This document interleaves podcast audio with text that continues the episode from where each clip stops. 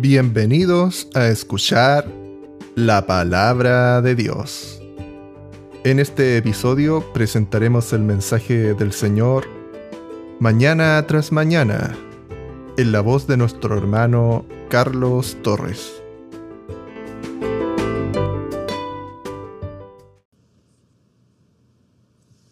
El Señor Jesús les bendiga, hermanos. Eh, estoy contento por estar nuevamente eh, predicándoles la palabra, predicando eh, el mensaje que el Señor eh, nos tiene a cada uno de nosotros, a mí personalmente.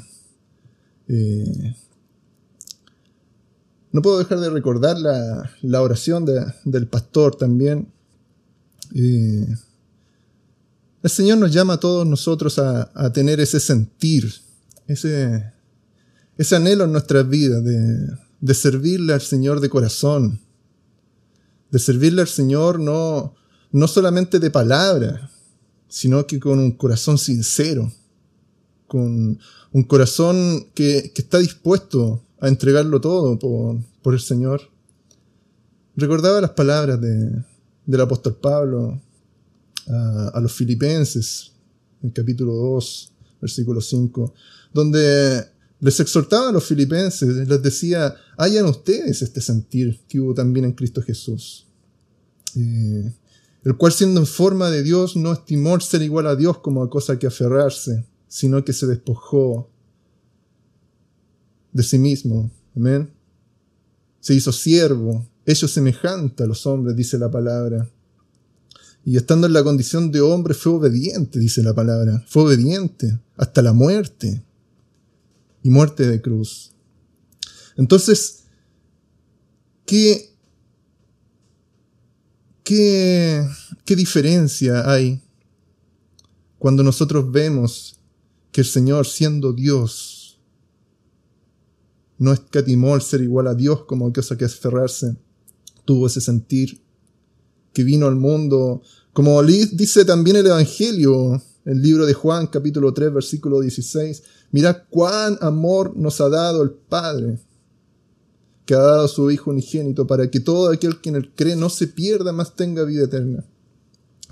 Entonces, debemos tener ese sentir en nuestras vidas, porque siendo simples hombres, siendo hombres necesitados, hombres pecadores, hemos recibido la gracia del Padre, el amor de nuestro Señor, que nos ha salvado, que nos ha sacado de la muerte, entonces, ¿cómo no agradecerle? ¿Cómo no servirle a nuestro Padre, a nuestro Dios, a nuestro Señor, que ha dado todo por nosotros? Qué bueno siempre estar recordando ese sentir. Ese sentir también tiene que estar en nosotros. Bendito sea el Señor Jesús. Hoy les quiero predicar un poco de eso. ¿Cómo es la vida de, los cristianos? ¿Cómo es la vida de los que aman a Dios? ¿Cómo es la vida de los discípulos, de los que siguen al Señor y aman el nombre de Jesús? Porque la vida de los que siguen a Jesús no está exenta de, de problemas, de dificultades. Es un camino angosto. Es un camino lleno de dificultades pero que al final es un, eh, es un camino con recompensa, con galardón. Vamos a leer en el nombre del Señor Jesús y les voy a invitar primeramente a que vayan anotando todos estos versículos porque les voy a dictar muchos versículos. Voy a estar disertando de, de, de la vida de los cristianos, amén y eso conlleva muchos versículos, mucha doctrina. Amén. Les quiero invitar a que anoten ahí y que me acompañen en el libro de Isaías, capítulo 50, versículo 4 al 5. Amén. Y lo vamos a leer en el nombre del Señor Jesús. Dice la palabra así, Jehová el Señor me dio lengua de sabios para saber hablar palabras alcanzado. Despertará, mañana tras mañana despertará mi oído para que oiga como los sabios. Jehová el Señor me abrió el oído y yo no fui rebelde, ni me volví atrás. Agrega la palabra en el versículo 10. ¿Quién hay entre vosotros que tema a Jehová y oye la voz de su siervo? El que anda en tinieblas y carece de luz, confía en el nombre de Jehová y apóyese en su Dios. Amén. Entonces, nosotros vemos que la palabra del Señor nos enseña que es un continuo caminar. Hay un, hay un mañana tras mañana. Dice la palabra que mañana tras mañana despertará mi oído para que oiga como los sabios. Y ¿Y qué interpretación le damos el, el mañana tras mañana? Le podemos decir que en un principio es el inicio de cada día.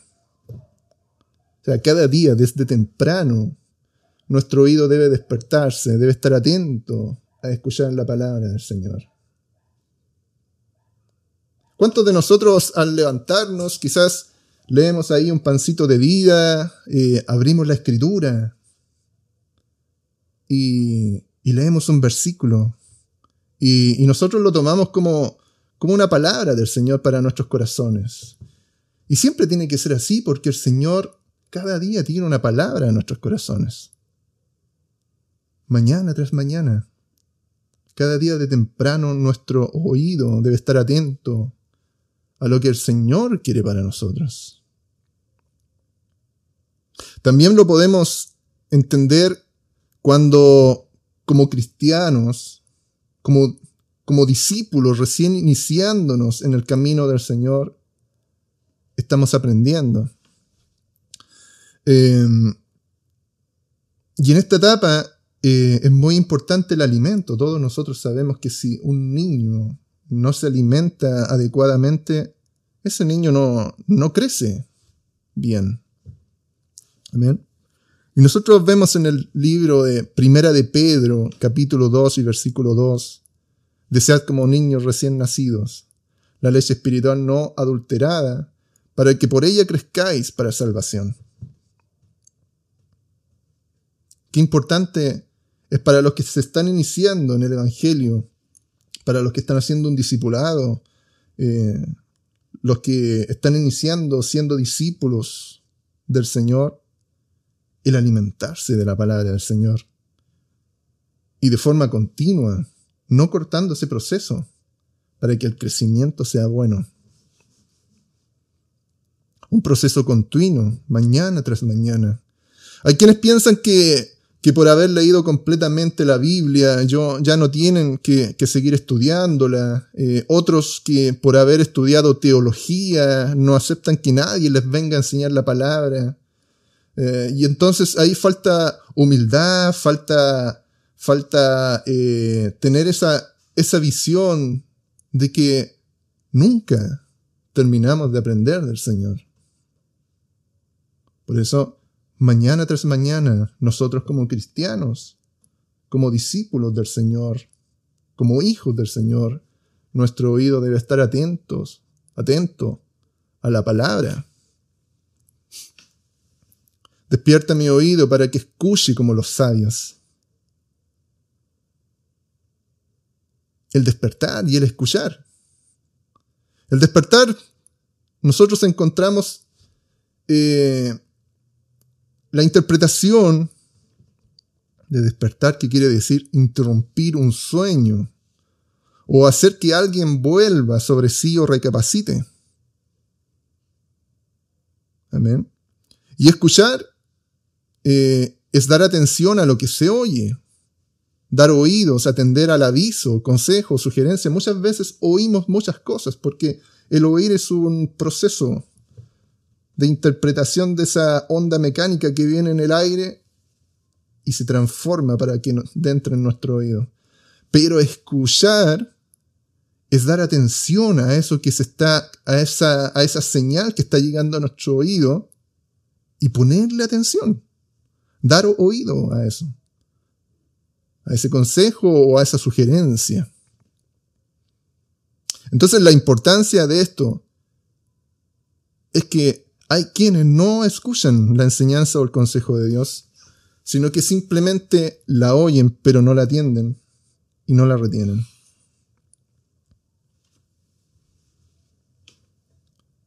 El escucharla, pero como los sabios. Se refiere a que para que nosotros en algún momento podamos hablarla, nosotros primeramente debemos escucharla. Y debemos ser como los sabios. Hay muchos versículos en la Biblia y sobre todo en los proverbios que nos hablan de la sabiduría, de cómo son los sabios. Acá hay algunos, por ejemplo, Proverbios capítulo 3 y versículo 7 nos dice, no seas sabio en tu propia opinión, teme a Jehová y apártate del mal. El ser sabio en su propia opinión es de alguna forma convertirse en un necio, porque si cada uno se considera a sí mismo sabio, no está considerando la sabiduría que viene del Señor. O si mi hermano viene y me exhorta la palabra, yo no lo considero. Entonces, qué importante cuando nos exhortamos los unos a los otros. Qué importante cuando somos humildes y recibimos la palabra del Señor, aunque me haya leído la palabra completa, me haya leído todos los libros que están en la Biblia, el Antiguo Testamento, el Nuevo Testamento, del Génesis hasta el Apocalipsis. Que haya estudiado teología, que haya hecho muchos cursos de religiones. Pero nosotros sabemos que la sabiduría viene de Dios. Esa sabiduría eterna que, que jamás la podremos alcanzar porque estamos en continuo aprendizaje siempre. Proverbios capítulo 13, versículo 20 nos dice, el que anda con sabios será sabio será. ¿Cierto? Porque si yo me junto con sabios, esa sabiduría también en algún momento la voy a obtener. Más el que se junta con necios será quebrantado, dice la palabra. Santiago capítulo 3 y versículo 13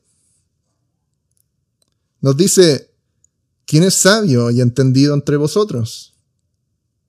Muestre por la buena conducta sus obras, en sabia mansedumbre. La sabiduría no es algo que se vaya diciendo por la vida. La sabiduría es algo que se demuestra con acciones.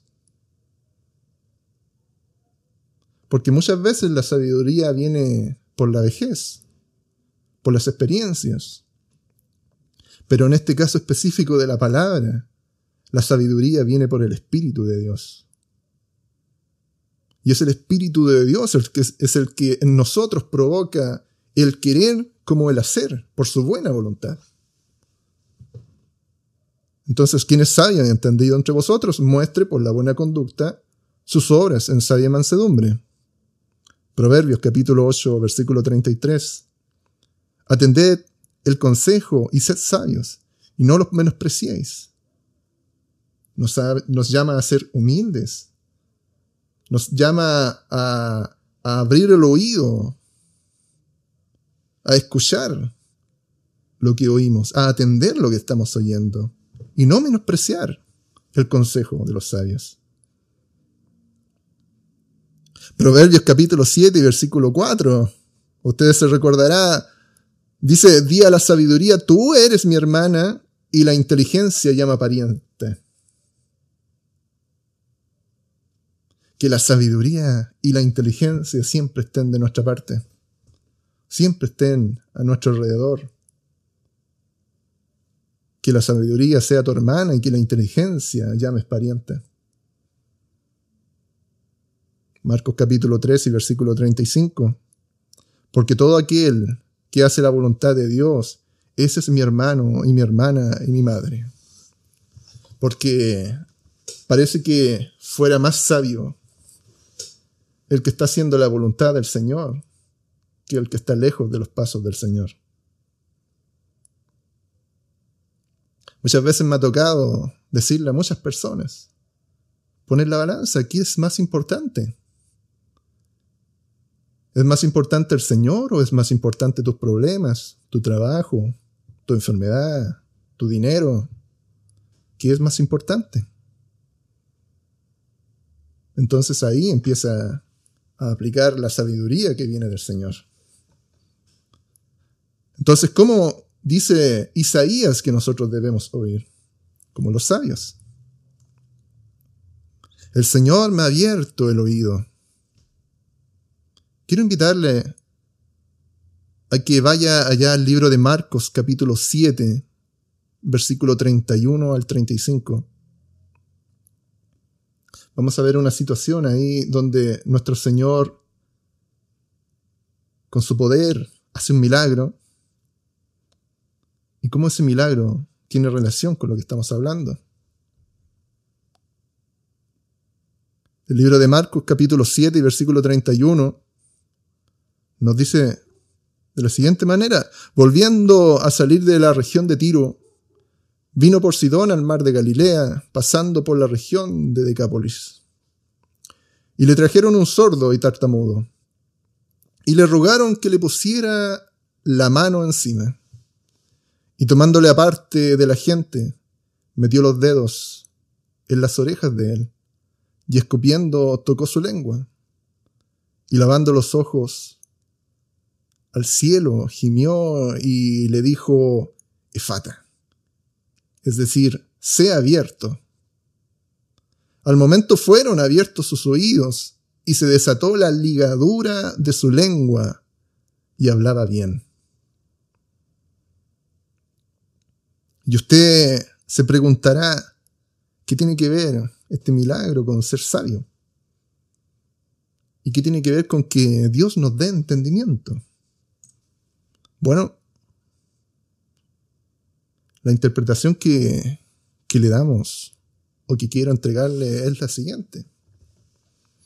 El resultado de este milagro que el Señor hizo sobre aquella persona que era sorda y que era tartamuda fue que desapareció el impedimento de su lengua. Y finalmente esa persona que no podía hablar, que no podía oír, hablaba con claridad. Todo aquel que no puede oír, no puede hablar con claridad. Pero esta persona que no podía oír y que no podía hablar con claridad, el Señor puso su mano encima y hablaba con claridad. ¿Cuánta necesidad tenemos de que el Señor abra nuestros oídos?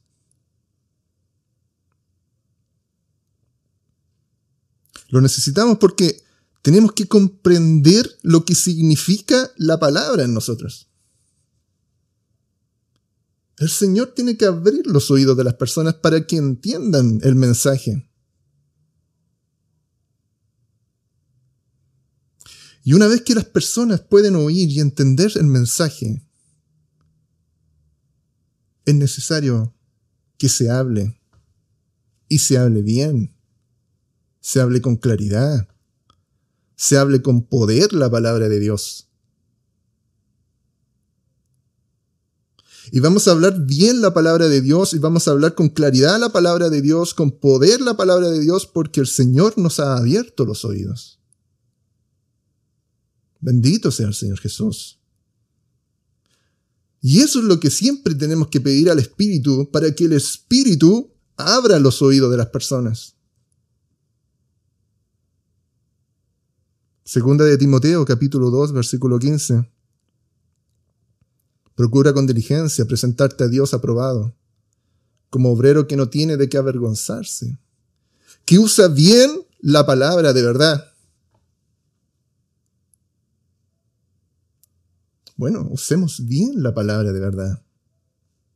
Con claridad, con poder.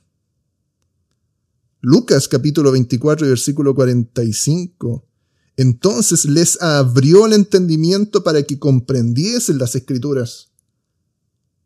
Los discípulos que en algún momento todavía creían que el Señor los iba a liberar de la opresión romana e iba a traer su reino para destruir a, todo ese imperio. No entendían, aún en, en esa situación, en ese momento. Y el Señor les tuvo que abrir el entendimiento para que comprendiesen las escrituras y les mostró todo lo que había profetizado Moisés, todo lo que había profetizado Isaías, todo lo que les había profetizado los profetas acerca de él. Y sus discípulos entendieron la palabra. Santo es el nombre de Jesús. Santiago capítulo 1 y versículo 5. Si alguno de vosotros tiene falta de sabiduría, pídala a Dios, el cual da a todos abundantemente y sin reproche, y le será dada.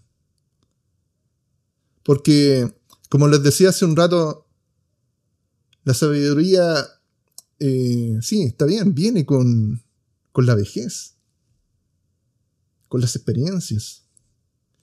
Pero en este caso específico de la palabra, viene a través del Espíritu de Dios. Un hombre lleno del Espíritu de Dios, una mujer llena del Espíritu de Dios, un joven lleno del Espíritu de Dios. Es un hombre entendido, es una mujer entendida, es un joven entendido, sabio, en la palabra del Señor.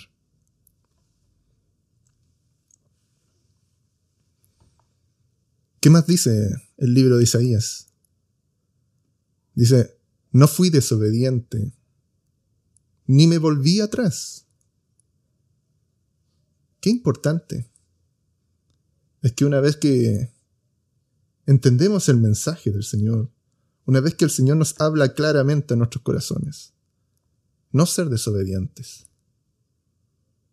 Tenemos muchos ejemplos. Acuérdese del apóstol Pablo. Duro de estar, duro de dar coces contra el aguijón, le dijo el Señor. No fui desobediente ni me volví atrás. También Hebreos capítulo 3 y versículo 15 nos dice, entre tanto que si dice, que se dice, si oyereis hoy su voz, no endurezcáis vuestros corazones como en la provocación. Porque el pueblo de Israel era un pueblo eh, rebelde, un pueblo duro de corazón, que en el trayecto en el desierto vivían criticando. Vivían endureciendo los corazones, contradiciendo la palabra del Señor. Por lo tanto, en vez de seguir un camino recto, sus propias obras torcieron sus caminos. El cristiano, el Hijo de Dios, debe ser una persona, un hombre, una mujer, un joven obediente, no solo por el mismo, sino, eh, sino que también para tener la confianza en Dios, para poder hablar de, de su palabra con moral, de tener confianza en Dios, de saber que el Señor me está respaldando con su palabra, porque yo estoy hablando verdad en su palabra. Primera de Corintios, capítulo 13, versículo 1, si yo hablase lenguas humanas y angélicas y no tengo amor, vengo a ser como metal que resuena y címbalo que retiñe. Son solamente palabras. Son solamente palabras al viento.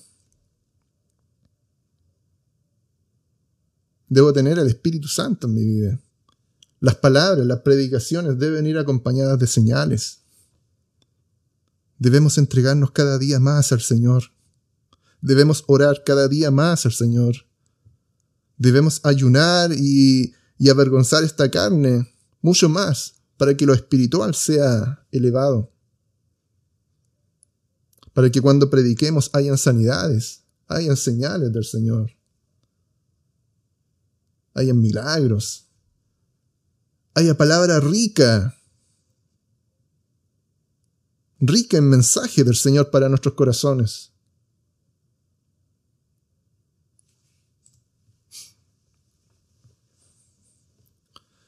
Dicho todo esto, toda esta introducción, también el Señor, mediante el apóstol Pablo, a nosotros nos, nos da una doctrina, una forma de comportamiento. ¿Cómo debe comportarse su iglesia? ¿Cómo deben comportarse los hombres, las mujeres, los hijos, los discípulos, diáconos, que son servidores? ¿Cómo, cómo debemos nosotros comportarnos? ¿Qué dice la palabra acerca de eso? ¿Cómo nosotros debemos, podemos tener una vida adecuada frente a los ojos del Señor? El apóstol Pablo le indicaba a Timoteo que enseñara a la iglesia. Ahí en Primera de Timoteo capítulo 3 y versículo 8.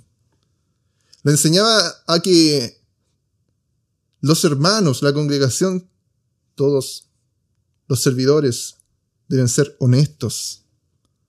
No, no deben tener doble cara. Dice la palabra, los diáconos asimismo deben ser honestos, sin doblez, no dados a mucho vino, no codiciosos de ganancias deshonestas. Personas honestas, transparentes, que no oculten nada, que cuando hablen de la palabra del Señor la hablen con poder, con toda confianza y moral. Siendo ejemplo. El apóstol Pablo ahí le indicaba a Tito también que, que enseñase a la iglesia que debían ser ejemplo. Tito capítulo 2, versículos 7 al 8. Preséntate tú en todo como ejemplo de buenas obras. En la enseñanza mostrando integridad, seriedad, palabra sana y irreprochable, de modo que el adversario se avergüence y no tenga nada malo que decir de vosotros. Siempre me acuerdo la, la historia de Job. Y siempre les he dicho yo, el diablo anda rodeando la tierra porque el diablo es el acusador y siempre nos está acusando. Pero si nosotros tenemos confianza en el Señor, el adversario se va a avergonzar cuando nos vaya a acusar. Porque nada malo va a tener que decir de nosotros. Título capítulo 2 versículo 7. Así dice la palabra. Y no solamente comportarnos bien entre nosotros, sino que comportarnos bien frente a todas las personas. El apóstol Pedro les decía frente a los gentiles. Una buena conducta frente a los gentiles. Primera de Pedro capítulo 2 y versículo 12. Dice la palabra manteniendo buena vuestra manera de vivir entre los gentiles. Para que en el lo que murmuran de vosotros como de malhechores. Glorifiquen a Dios en el día de la visitación, al considerar vuestras buenas obras. También debemos tener una buena conducta no solamente el día sábado en la congregación, de seis y media a nueve y media de la noche, sino que las 24 horas del día, los siete días de la semana, en donde quiera que estemos. Con continuo ejercicio espiritual también. Porque esta cosa eh, viene también de la ejercitación. El cuerpo carnal no, no, no se pone en un buen estado físico si no hay ejercicio. El cuerpo espiritual no puede estar en un buen estado espiritual si no hay ejercicio espiritual. El Señor está llamando a que la iglesia, sus hijos, los discípulos, los servidores, hombres, mujeres, jóvenes, se ejerciten en lo espiritual, en la espiritualidad. Oración, exhortación, predicación, ayuno. Primera de Timoteo, capítulo 4 y versículo 7. Desecha las fábulas profanas y viejas ejercítate para la piedad. porque el ejercicio corporal para poco es provechoso, provechoso, pero la piedad para todo aprovecha, pues tiene promesa de esta vida presente y de la venidera. Y es verdad, el ejercicio físico para poco nos va a aprovechar. Lo que más nos interesa a nosotros es llegar con un buen estado físico, perdón, con un buen estado espiritual, cuando venga el Señor. Cuando vengan los momentos malos, cuando el enemigo venga y nos quiera atacar, en los momentos de la prueba, de la aflicción. Más que un buen estado físico, un buen estado espiritual. Una mente y un corazón para Dios. ¿Dónde está puesta mi mente? ¿Dónde está puesto mi corazón? Es la pregunta que tenemos que siempre formularnos a nosotros mismos, viéndonos hacia el interior, hacia nuestros corazones. ¿En dónde está nuestro pensamiento? El Señor siempre nos habla hablar con claridad, con honestidad, con transparencia. El libro de Primera de Corintios, bueno, ahí el apóstol Pablo hablándole a los Corintios. 14, versículo 8 al 9. Y si la trompeta diera sonido incierto, ¿quién se preparará para la batalla? Si el sonido de la trompeta no alcanza a llegar, ¿quién va a estar atento? Vea ustedes ahí las imágenes de, de las regiones de guerra de Ucrania, de, Rusia, cuando vienen las, las bombas, cómo suenan las sirenas. Y todos, todos están atentos, todos saben, todos están apercibidos de que viene un misil. El versículo 9 también nos dice, así también vosotros, si por la lengua no diereis palabra bien comprensible, ¿cómo se entenderá lo que decís? Porque hablaréis al aire. El Señor nos habla, nos llama a hablar de forma transparente, con claridad. Habla verdad con tu hermano, también dice la palabra. Es como debe conducirse la iglesia. Es como debe conducirse los, los hombres, los varones, las mujeres. De fe. Hablando verdad con su hermano aprovechando los tiempos de predicar a las gentes, a las personas, porque viene el Señor. ¿Y cómo estarán apercibidos si no hay quien les predique la palabra del Señor? Hermano Pedro siempre nos recuerda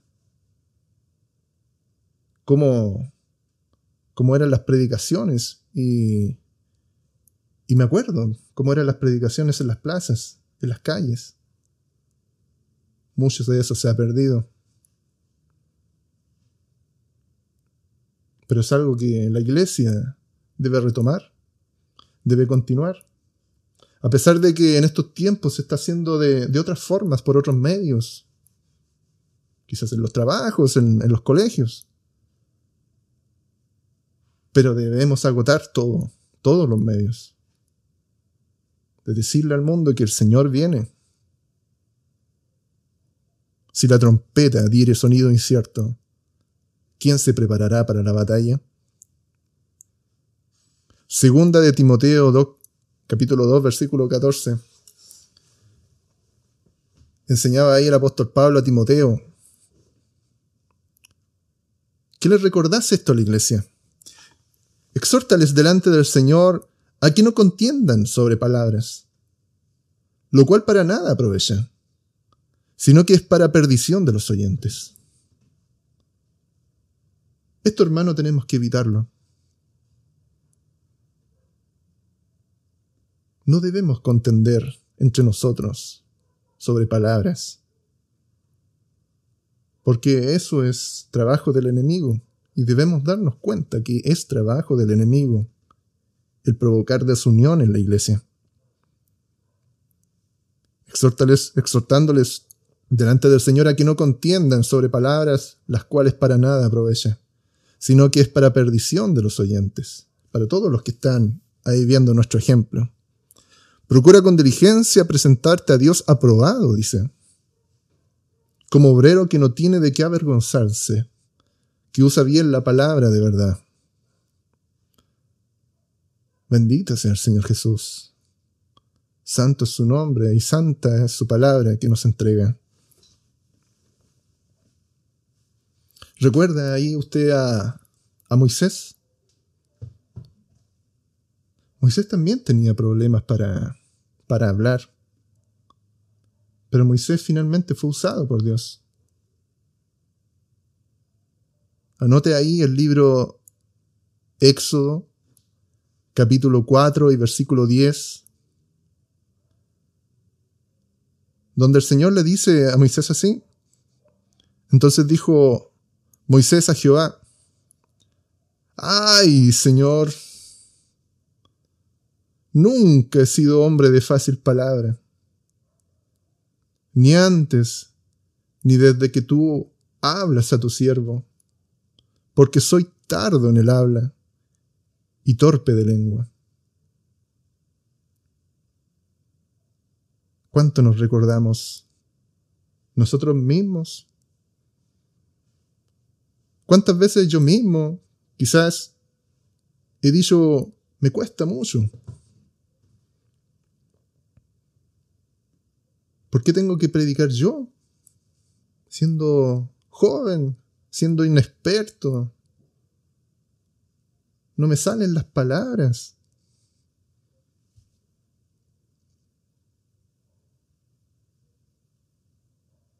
Pero con el tiempo y con la experiencia, el Señor nos, mediante su gracia, mediante su poder, nos ha hecho predicadores de, su palabra. Las palabras que antes nos salían no había forma de que saliesen esas palabras. De pronto empiezan a salir. Las palabras que antes tanto nos costaba aprendernos, de pronto empiezan a estar en nuestra mente, en nuestros corazones. Porque el Señor lo dijo, pondré mis palabras en sus mentes y en sus corazones los escribiré. El Señor lo dijo. El versículo 11 dice el Señor, y Jehová le respondió, ¿quién dio la boca al hombre? ¿O quién hizo al mudo y al sordo, al que ve y al ciego? ¿No soy yo, Jehová? Bendito sea el Señor Jesús. Gracias, Señor. Porque las palabras que antes no nos salían ahora nos salen. Ahora pues ve y yo estaré con tu boca y te enseñaré lo que hayas de hablar.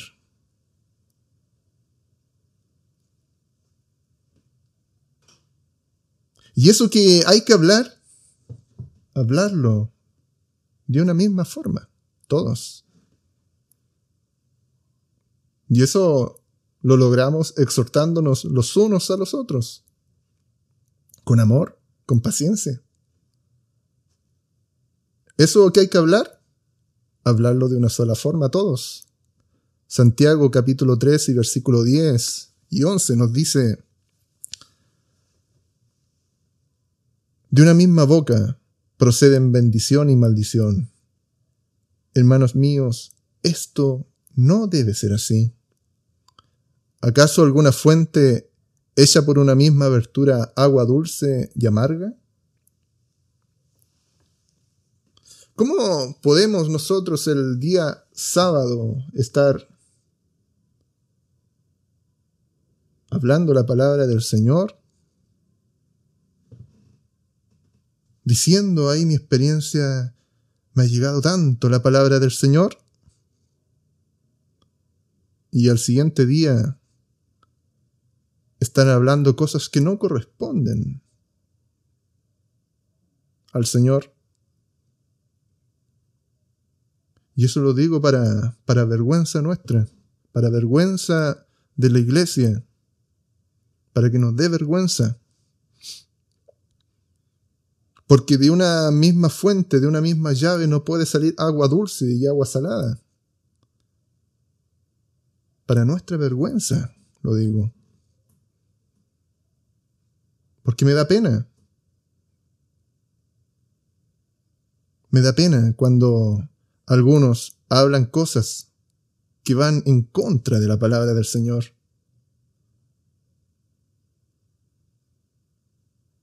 con ira y contiendas, con peleas, con problemas entre vecinos, con problemas en la familia, con problemas con los compañeros de colegio, con problemas con compañeros de trabajo. Sí, da pena. Porque la iglesia no debe comportarse de esa forma. Y debe darnos vergüenza. Una mente y un corazón para Dios. Santo es el Señor Jesús. Debemos reconocer nuestros errores. ¿Sí? Debemos ser transparentes y hablar con claridad. Debemos reconocer nuestros, nuestros errores, pero también debemos perdonar. El libro de Mateo, capítulo 5 y versículo 23. Nos dice nuestro Señor, por tanto, si traes tu ofrenda al altar y allí te acuerdas de que tu hermano tiene algo contra ti. Deja allí tu ofrenda delante del altar y anda, reconcíliate primero con tu hermano, y entonces ven y presenta tu ofrenda. Hay algo que hemos perdido nosotros con, con todo esto de la pandemia y, y la virtualidad de, de las reuniones, es que ya nos cuesta mirarnos cara a cara.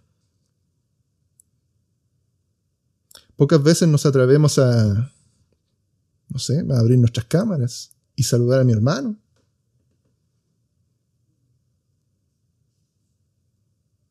Ya hace cuántos años, quizás, probablemente no nos estrellamos las manos, no nos abrazamos.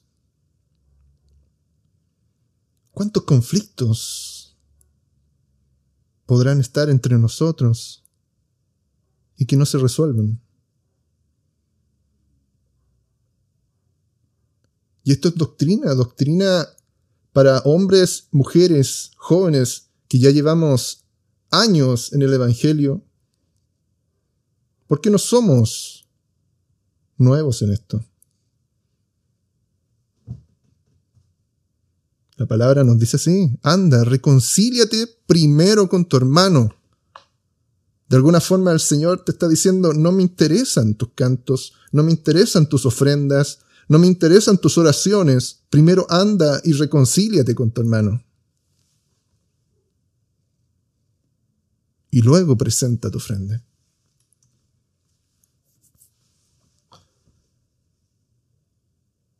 Qué grande es la palabra del Señor El Señor a quien ama reprende, dice la palabra del Señor. Somos hijos del Señor.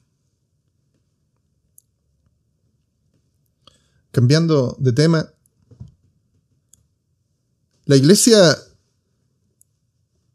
nosotros, los hermanos, cada uno de nosotros, debemos aprender a ver las necesidades, a detectar las necesidades. No no quitar la mira de eso. Porque para eso vino el Señor. A sanar a los enfermos, paralíticos, sordos, levantar al quebrantado, al que está perdido. A buscar a esa oveja que se había perdido. Tenemos que aprender a detectar las necesidades. Porque todos nosotros somos necesitados. Pero los que están afuera son aún más necesitados del Señor. debemos obrar por la fe. ¿Qué nos dice Santiago capítulo 2 y versículo 15? Santiago dice, y si un hermano o una hermana están desnudos y tienen necesidad del mantenimiento de cada día, y alguno de vosotros les dice, id en paz, calentaos y saciaos, pero no les dais las cosas que son necesarias para el cuerpo, ¿de qué aprovecha? De alguna forma, Santiago está diciendo, ¿de qué sirven las palabras? Si no viene acompañado de ellos. En la práctica misma.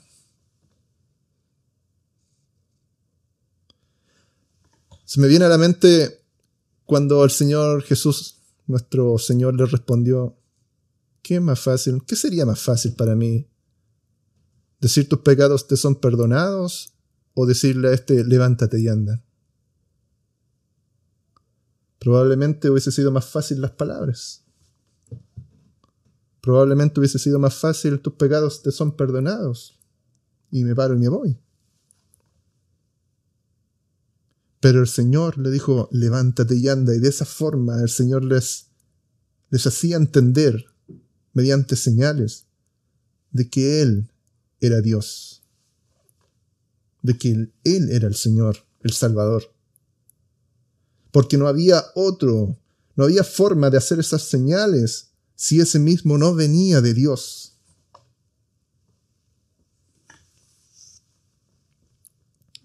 Santiago de alguna forma también nos está hablando a nosotros también.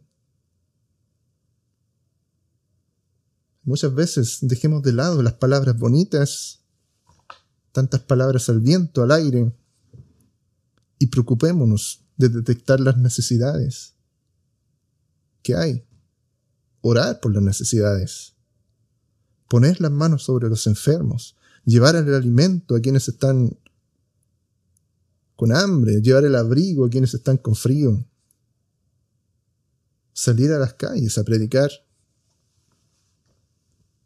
Debemos sentir nuestro corazón. ¿Qué es lo que el Espíritu está diciendo a la iglesia?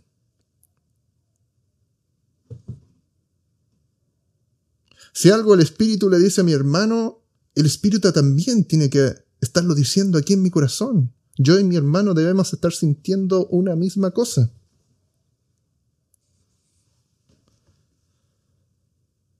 Primera de Juan capítulo 3 versículo 18 también nos dice, hijitos míos, no amemos de palabra ni de lengua, sino de hecho y en verdad. La iglesia debe activarse. Debe activarse. La iglesia debe preocuparse por las necesidades. No solo, como vengo repitiendo hace rato, no solo los días sábados de 18.30 a 21.30 o quizás 22, no sé.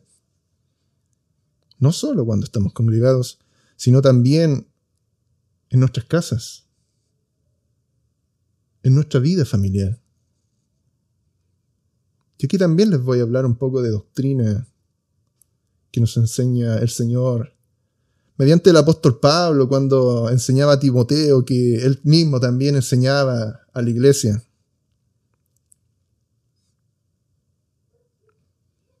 la, vida en la familia. Mire lo que dice Primera de Timoteo capítulo 3 y versículo 11 y 12. Las mujeres, asimismo, sean honestas, no calumniadoras, sino sobrias, fieles en todo. Los diáconos sean maridos de una sola mujer, que gobiernen bien sus hijos y sus casas. Palabra del Señor para la familia. Específicamente quiero aquí centrarme en las mujeres. Las mujeres tienen un trabajo en la iglesia, un rol en la iglesia, que a veces ni siquiera ellas mismas se lo creen. Ni siquiera ellas mismas tienen el conocimiento. Muchas enojadas dicen, solo los hombres tienen que predicar. ¿Qué, ¿Qué hacemos nosotras? Dicen las mujeres. otras tomando una actitud menos activa. Eh, dicen, bueno, que vayan los hombres a predicar, es su responsabilidad, y ellas se quedan sin hacer nada. No, las mujeres tienen que entender que tienen un rol importantísimo en la iglesia. He escuchado muy pocas veces muy pocas veces hablar de esto. Y debemos comenzar a hablarlo más. Porque tanto los hombres tienen una gran misión, las mujeres también tienen una gran misión en la iglesia. Tienen responsabilidad en la iglesia y tienen que activarse también. En el caso de las mujeres, aquí habla el apóstol Pablo a los Efesios, capítulo 5 y versículo 22. Dice que la mujer debe estar sujeta a sus maridos. Dice, las casadas estén sujetas a sus propios maridos como al Señor. Así como al Señor, dice la palabra, también a sus maridos, porque el marido es cabeza de la mujer, así como Cristo es cabeza de la iglesia, la cual es su cuerpo, y Él es su Salvador. La mujer debe estar sujeta a su marido. Tiene que hacerle caso a su marido. Claro, estamos viviendo tiempos difíciles, complicados, tiempos de gobiernos feministas,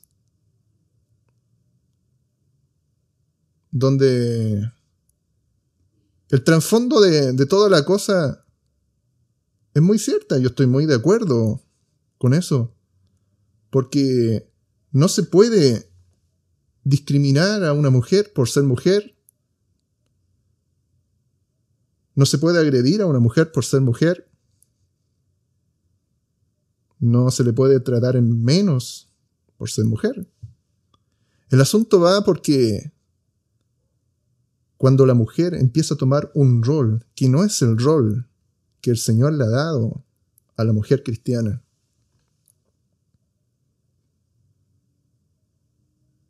Tito capítulo 2 versículo 3 habla del gran rol que tienen las mujeres, sobre todo las mujeres ancianas en la iglesia. Dice, las ancianas asimismo sean reverentes en su porte, no calumniadoras, no esclavas del vino, maestras del bien, Deben actuar con reverencia, no dadas a vicios, no dadas a calumnias. Y deben enseñar el bien, enseñar a las mujeres jóvenes a amar a sus maridos y a sus hijos. ¿Cuántos hijos, cuántos nietos han alcanzado salvación mediante la gracia del Señor? Pero porque una madre estuvo ahí predicando a su hijo, enseñándoles las palabras desde niño, porque una abuela estuvo ahí enseñándole las palabras del Señor a su nieto. Que enseñen a sus hijos a ser prudentes, castas, cuidadosas de su casa, buenas, sujetas a sus maridos, para que la palabra de Dios no sea blasfemada. De esa forma, la palabra de Dios no es blasfemada. Pero si se hace lo contrario, cualquiera puede venir y decir cualquier cosa de esa familia, de esa mujer, y la palabra de Dios es blasfemada. Primera de Pedro, capítulo 3, dice que ese rol permite ganar a los que no creen. Y, las mujeres dirán, bueno, si no estoy haciendo nada activamente. La palabra del Señor dice esto. Asimismo vosotras, mujeres, estás sujetas a vuestros maridos, para que también los que no creen a la palabra sean ganados sin palabra. Por la conducta. Simplemente por la conducta. Por los ejemplos. Por el buen ejemplo porque son maestras del bien, enseñadoras del bien. Se han ganado sin palabras por la conducta de sus esposas, considerando vuestra conducta casta y respetuosa.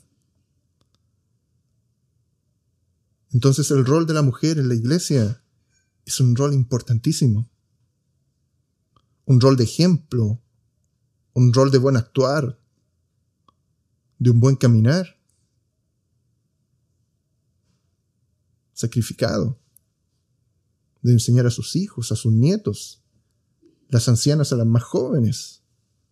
Es un rol que tiene que ser retomado en la iglesia. Porque los jóvenes y las señoritas necesitan esa enseñanza. Necesitan a esas maestras del bien.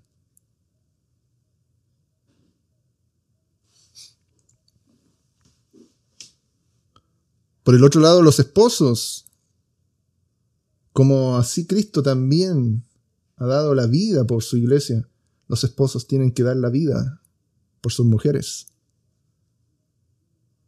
Efesios capítulo 5 y versículo 25 dice la palabra maridos, amar a vuestras mujeres así como Cristo amó a la iglesia y se entregó a sí mismo por ella. Cristo entregó su vida por ella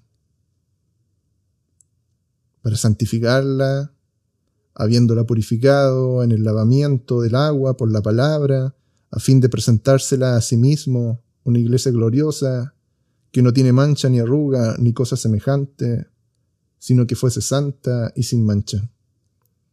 También así hace esa semejanza el apóstol Pablo ahí hablándole a los efesios, maridos, amar a vuestras mujeres así como Cristo amó la iglesia siendo capaces de, dar su propia vida por ellas.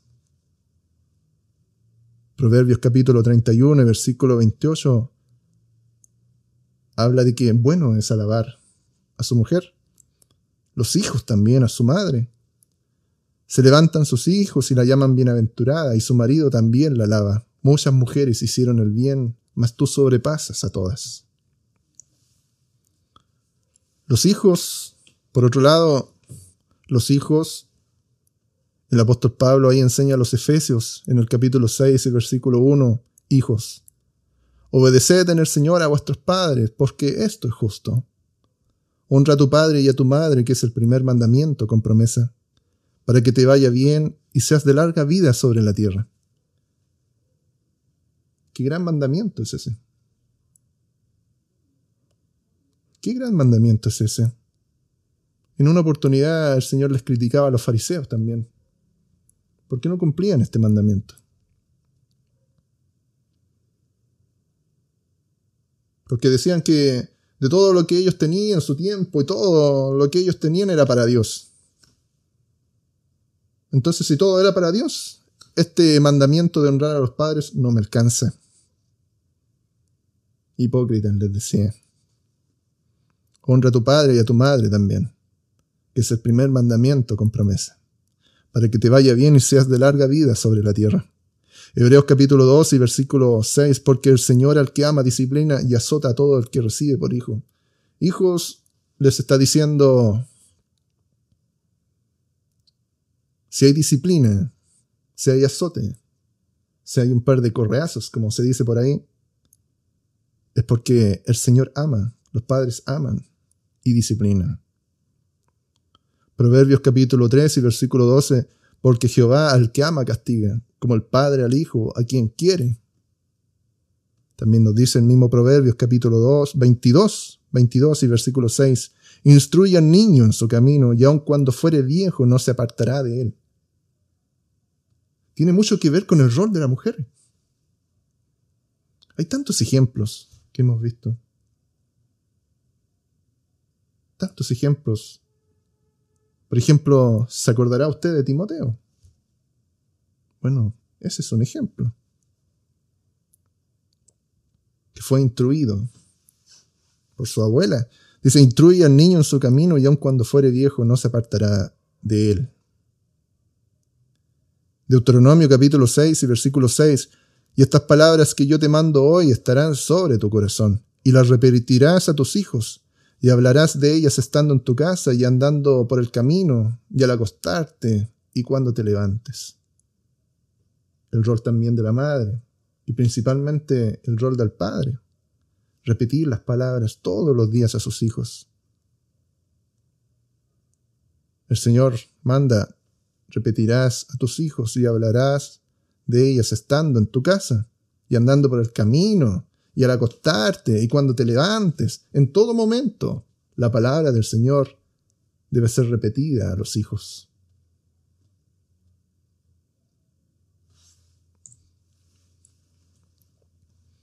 el gobernar la casa. Que a pesar de todo, a pesar de lo que venga, se sirve al Señor.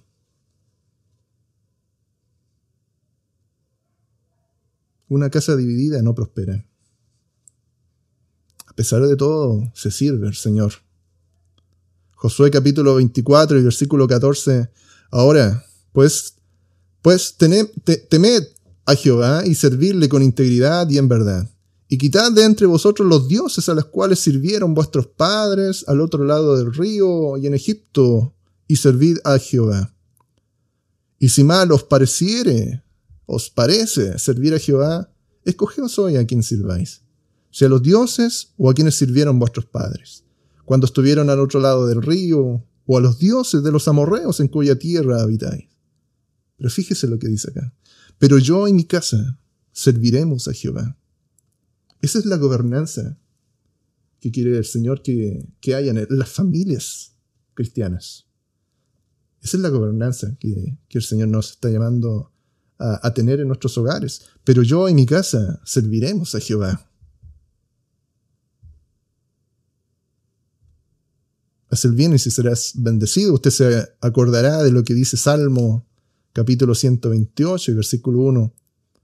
Bienaventurado todo aquel que teme a Jehová, que anda en sus caminos.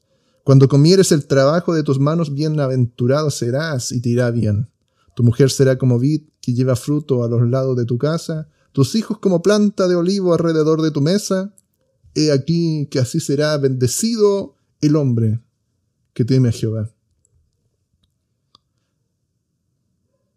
Si ese hogar está haciendo el bien, recibirá bendición. Ese es un hecho. Bienaventurado serás y te irá bien.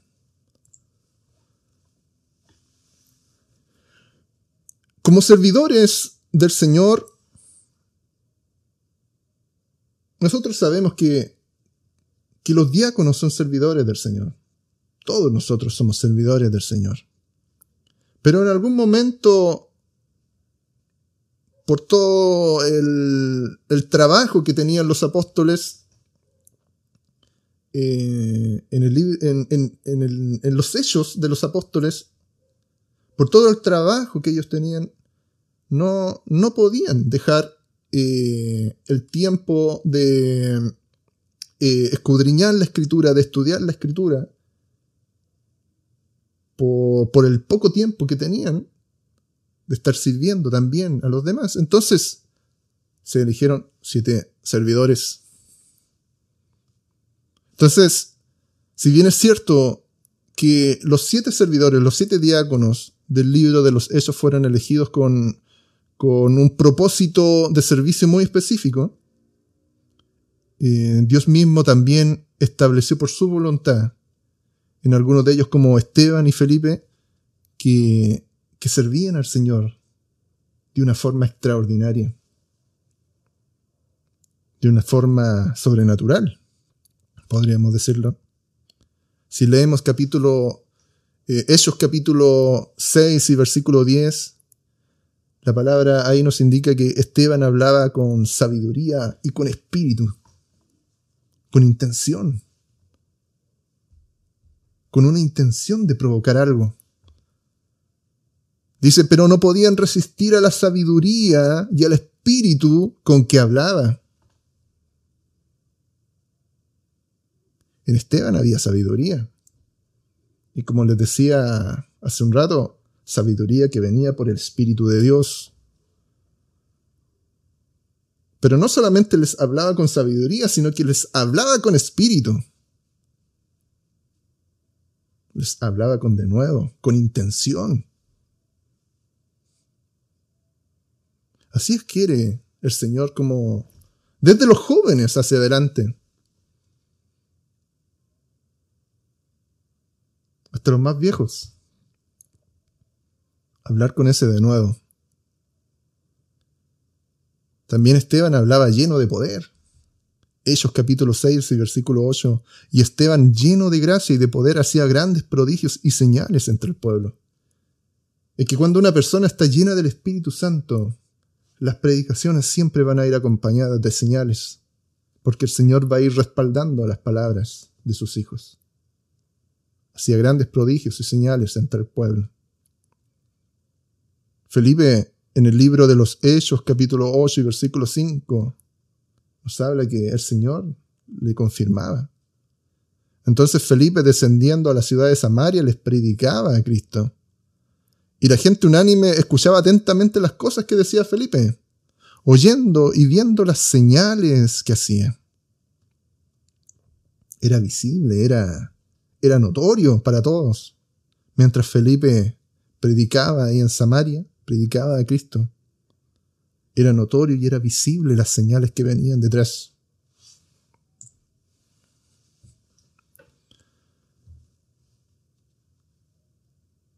el llevar el Evangelio a las personas, el hacer discípulos, el, evangelizar, el, traer personas invitados a la congregación, nuestros amigos, nuestras familias. El discipular es un trabajo hermoso. Es un trabajo que, que, es hermoso en el Señor. Veo a mi papá como, como muchas veces trae a personas aquí a la casa y les habla del Señor y eso, y eso enriquece y eso alegra el corazón y eso trae fruto porque está acompañado de, de, la bendición del Señor. El Señor lo, lo confirma, lo prospera. Hay fruto. El hablarle a las personas ahí en el kiosco, el hablarle a las personas ahí en los trabajos, a los compañeros de, colegio. Sí, es verdad, muchos no quieren escuchar. Muchos, por decirlo así, no están ni ahí con la palabra del Señor y, sentimos muchas veces como nos escuchan así como con respeto, como por no hacernos sentir mal, pero sabemos que no hay nada que está entrando a sus corazones. Pero el Señor aún así nos llama a predicar. Aún así, el Señor nos llama a ser discípulos. Mateo capítulo 28 y versículo 19 dice, Por tanto, id y ser discípulos a todas las naciones, bautizándolos en el nombre del Padre y del Hijo y del Espíritu Santo, enseñándoles que guarden todas las cosas que os he mandado. Y aquí yo estoy con vosotros todos los días hasta el fin del mundo. El Señor sigue con nosotros. El Señor sigue con nosotros acá. Sigue respondiendo, sigue haciendo señales. Y tenemos que creer, tenemos que tener fe que así será. Ser, proclamadores, ser predicadores, habladores de la palabra, consecuentes. Consecuentes con lo que decimos y con lo que hacemos. No deshacernos de lo que decimos con nuestros hechos, porque muchas veces con los hechos se niega lo que se habla. Que tus hechos hablen de Dios. Que tus hechos hablen de que tú estás lleno de Dios. Que no sean tus palabras. Juan capítulo 10 y versículo 31. Acompáñenme en la lectura. Juan capítulo 10 y versículo 31. Dice la palabra, entonces los judíos volvieron a tomar piedras para apedrearle. Y Jesús le respondió, muchas buenas obras os he mostrado de mi Padre. ¿Por cuál de ellas me apedreáis? Claro, el Señor ahí les interrogó y les dijo, ¿por cuál de las obras que yo he hecho, las señales que yo he hecho y las palabras que he dicho me quieren apedrear? Y ahí ellos le dijeron, no por algo que hayas hecho, sino que porque blasfemas porque ellos no entendían que el mismo que estaba ahí era el mismo Dios, Salvador, Creador del universo. Ellos los querían apedrear por blasfemo y no por alguna obra que haya hecho. Ellos estaban cegados y tenían sus oídos cerrados, porque todo lo que el Señor hacía, todas las señales que el Señor hacía, confirmaban que Él era Dios. Y no era necesario que Él lo dijera.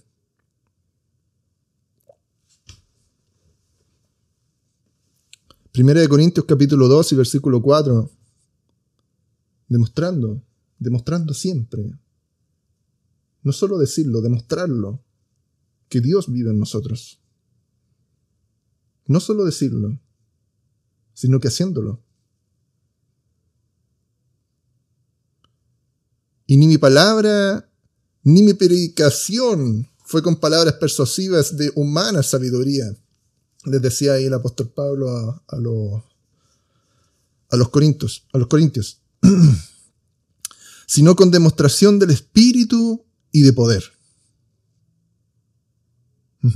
Palabras le, o sea, Pablo les pudo hablar de manera tan bonita, tan, tan persuasiva, con tanta sabiduría. Pero Pablo siempre intentaba no hacerlo. Sino que acá le estaba diciendo a los corintios, sino con demostración del Espíritu y de poder. Demostrándoles que es así, que Dios está aquí. Que es Dios el que está hablando. Para que vuestra fe no esté fundada en sabiduría de los hombres, sino en el poder de Dios. debemos predicar para que la fe se manifieste. Romanos capítulo 10 y versículo 16. Mas no todos obedecieron al Evangelio, pues Isaías dice, Señor, ¿quién ha creído a nuestro anuncio? Bien decía ahí el profeta Isaías. Muy pocos son los que logran creer. Como les decía hace un rato, hay muchos quienes escuchan y, y sentimos nosotros, sabemos nosotros, porque lo sentimos, porque el Espíritu de Dios está en nosotros. Sentimos que, el Espíritu no les entra en sus corazones. ¿Quién ha creído en nuestro anuncio? Les decía ahí Isaías. Pero aún así dice, así que la fe es por el oír y el oír por la palabra de Dios. Entonces siempre debemos estar rogando al Señor que abra los oídos, que abra el entendimiento. Claro, ¿cómo comprenderán las escrituras si no hay quien les predique y cómo les predicarán si no hay quien les envíe? Pero ¿cómo oirán si no quieren escuchar? Si es lo que dice aquí bien el, profeta Isaías. ¿Quién ha creído a nuestro anuncio? Pero es necesario que roguemos que el Espíritu de Dios convenza a las personas de pecado, como dice la palabra. Es el Espíritu de Dios quien conversa a las personas de pecado. Es el Espíritu del Señor quien tiene que abrir el oído para que las personas escuchen las palabras de Dios. Y por nuestra parte, bueno, por nuestra parte siempre debemos estar preparados. Siempre debemos estar preparados para una predicación, para una buena palabra. El Señor, el Señor mi Dios, me ha dado lengua de sabios para saber hablar palabras alcanzado. profeta Isaías. Primera de Timoteo capítulo 4 versículo 13 nos dice, entre tanto que voy, ocúpate en la lectura, la exhortación y la enseñanza trabajo que a nosotros nos, nos hace prepararnos para predicar. No es solamente, bueno, en el momento que me toque predicar, voy a hablar lo que me salga. No es solamente eso. Debe haber una preparación. Debe haber una preparación en nosotros. ¿Qué palabras van a salir de nosotros si no hay palabra de Dios en nuestros corazones?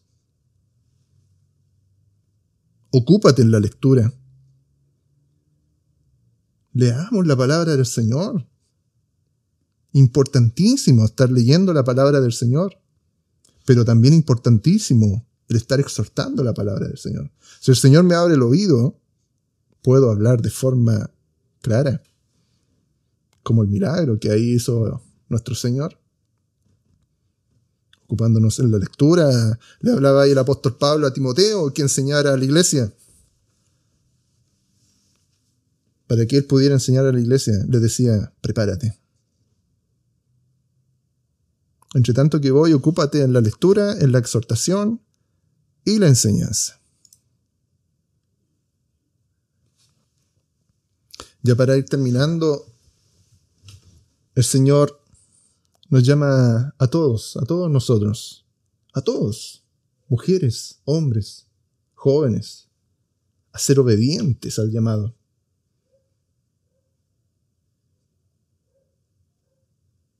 Si bien nosotros muchas veces podemos tener problemas, Moisés tenía problemas para hablar, no, no le salían las palabras y vemos cómo después el Señor tomó dominio de él y le salieron todas las palabras. Los jóvenes muchas veces tienen miedo. Yo también tenía muchos problemas para, para expresarme, para, para desarrollar una idea, para expresar un concepto. No sabía desarrollar las ideas, no sabía explicar pero eso, específicamente en la palabra, específicamente la palabra, esa sabiduría viene del Espíritu de Dios, no de otra parte. Entonces, la palabra nos está llamando a ser obedientes, que no, no, no podemos rechazar. De hecho, no podemos rechazarlo. Cuando el Señor llama, no podemos rechazarlo. Acuérdese ahí del apóstol Pablo, cómo el Señor lo, lo azotó y lo tiró al suelo lo humilló. Duro te es dar cosas contra el.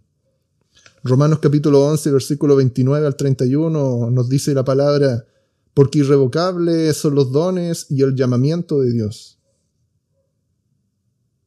No hay revocamiento. ¿Recibiste don del Señor? No hay revocamiento. ¿Recibiste el llamado del Señor? No hay vuelta atrás. El Señor te está llamando. El Señor te está llamando, el Rey te está llamando. Pues como vosotros también en otro tiempo erais desobedientes a Dios, pero ahora habéis alcanzado misericordia por la desobediencia de ellos, así también estos ahora han sido desobedientes para que por la misericordia concedida a vosotros ellos también alcancen misericordia. ¿De quién está hablando acá el Señor? A causa de la desobediencia de los judíos nosotros alcanzamos misericordia. Ese Efraín que fue rebelde, de ese Efraín que, que levantaba altares a dioses ajenos, que fornicaba con las naciones. Bueno, allí le llegó el pueblo de los asirios y fueron repartidos por todo el mundo. Israel Efraín está repartido por todo el mundo, por todas las naciones.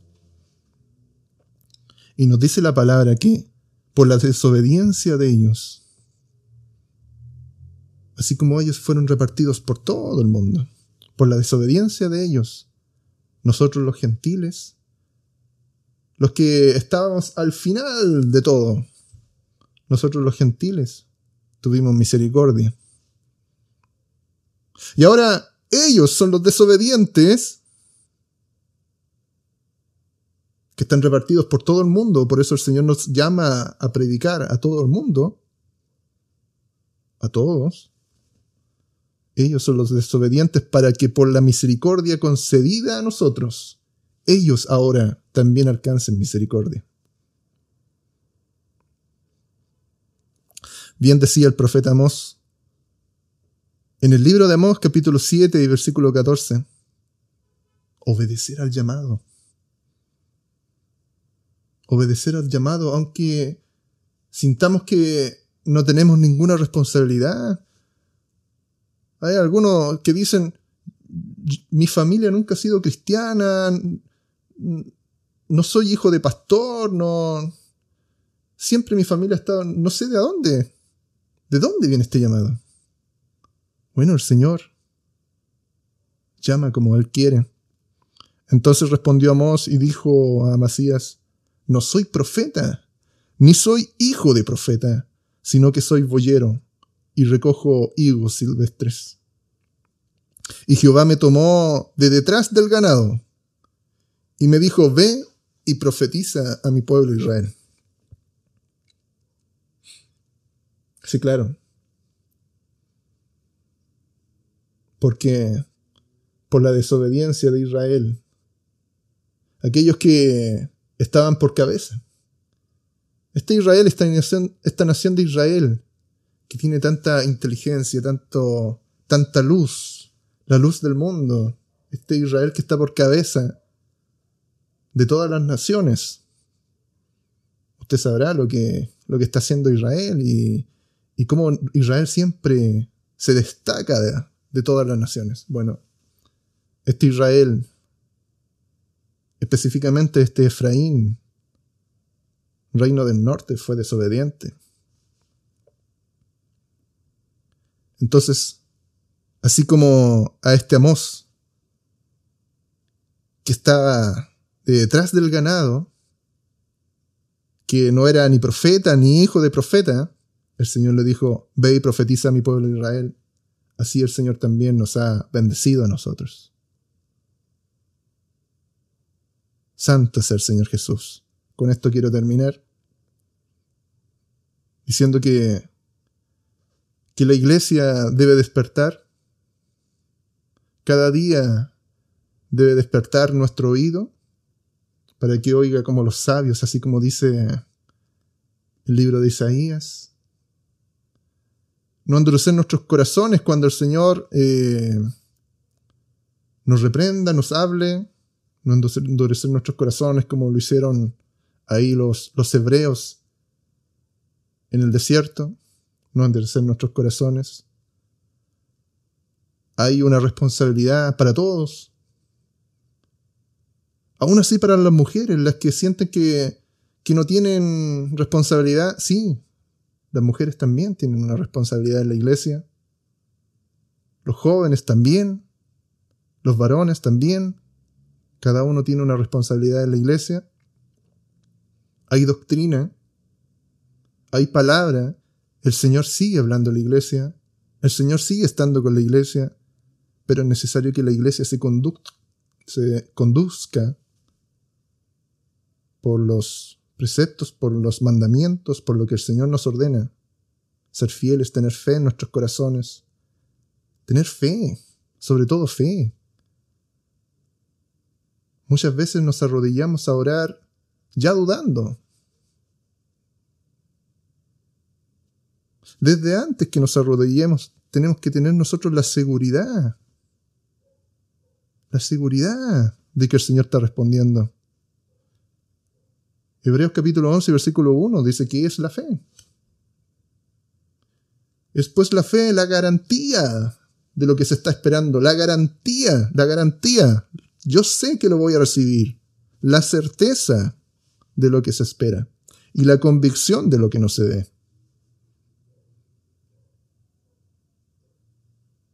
La iglesia debe conducirse por fe para que cuando el Señor venga haya fe en su iglesia. El Señor Jesús les bendiga. Amén.